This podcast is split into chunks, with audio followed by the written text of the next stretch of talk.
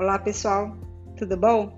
Bom, dessa vez eu gostaria de conversar com vocês um pouquinho sobre a disciplina de temas tecnológicos em programação.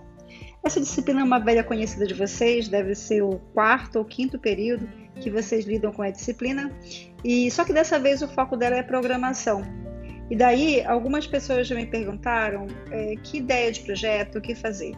Bom, senhores, se de repente você já tem um projeto que você está em andamento com ele há algum tempo, eu te orientaria, te oriento a agregar alguma coisa sobre programação. Por exemplo, ah, eu tinha antes só a ideia, agora o que, que eu faço? Agregue o desenvolvimento dessa ideia, apresente os códigos. Ah, professora, eu quero desenvolver em Java, eu quero desenvolver em Python, eu quero desenvolver em C Sharp. Escolha é o momento de você agregar exatamente essa, essa parte de código, né? Agora, de repente, você não tem nada, professora, eu não tenho nada, o que, que eu faço? Continua valendo a ideia de você codificar, de você programar algo, né?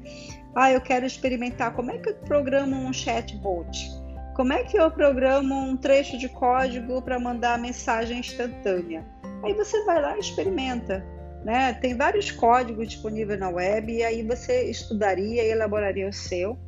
A gente não pede nada inédito, né, pessoal? É realmente uma oportunidade de você desenvolver um projeto e que possa aplicar algo de programação. Quer ver uma ideia bacana também que vocês poderiam pensar? Fazer um comparativo entre as diversas linguagens de programação atuais. Por exemplo, qual é a diferença entre a linguagem Python e a linguagem Java? Né? Será que uma é melhor que a outra? Qual a diferença entre elas? Será que a linguagem PHP continua sendo utilizada? E como é que seria é, a comparação entre a linguagem PHP e o Delphi, por exemplo? Será que Delphi ainda funciona, ainda existe? Será que tem mercado para isso? E aí, falando sobre mercado, surge uma nova ideia, né? Como é que anda o mercado de desenvolvedores no Brasil? Como é que anda no mercado de desenvolvedores de software no Canadá, nos Estados Unidos, né? Quer ver uma outra ideia?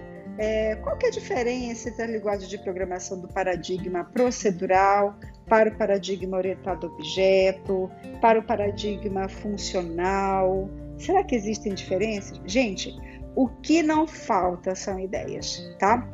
Mas, professora, é, como é que eu faço para começar? dica importantíssima: comece lendo. Procure textos na web que se relacionam com algum tipo de programação. E daí isso certamente vai te trazer é, dúvidas, questionamentos. E aí às vezes você entra e começa a, a, procurar mais e mais material e ler. E aí surgiu uma dúvida, surgiu uma ideia pode jogar no, no Integris, pode entrar em contato comigo, passei alguns contatos aí para você e vamos começar a elaborar. Só não vale, pessoal, ficar quieto sem fazer nada, deixar para o final. Né? Isso não vale. Então comece desde já os seus estudos e entre em contato assim que puder, assim que desejar realmente alguma orientação mais específica. A gente nos vê logo nos próximos podcasts. Abração, tchau, tchau.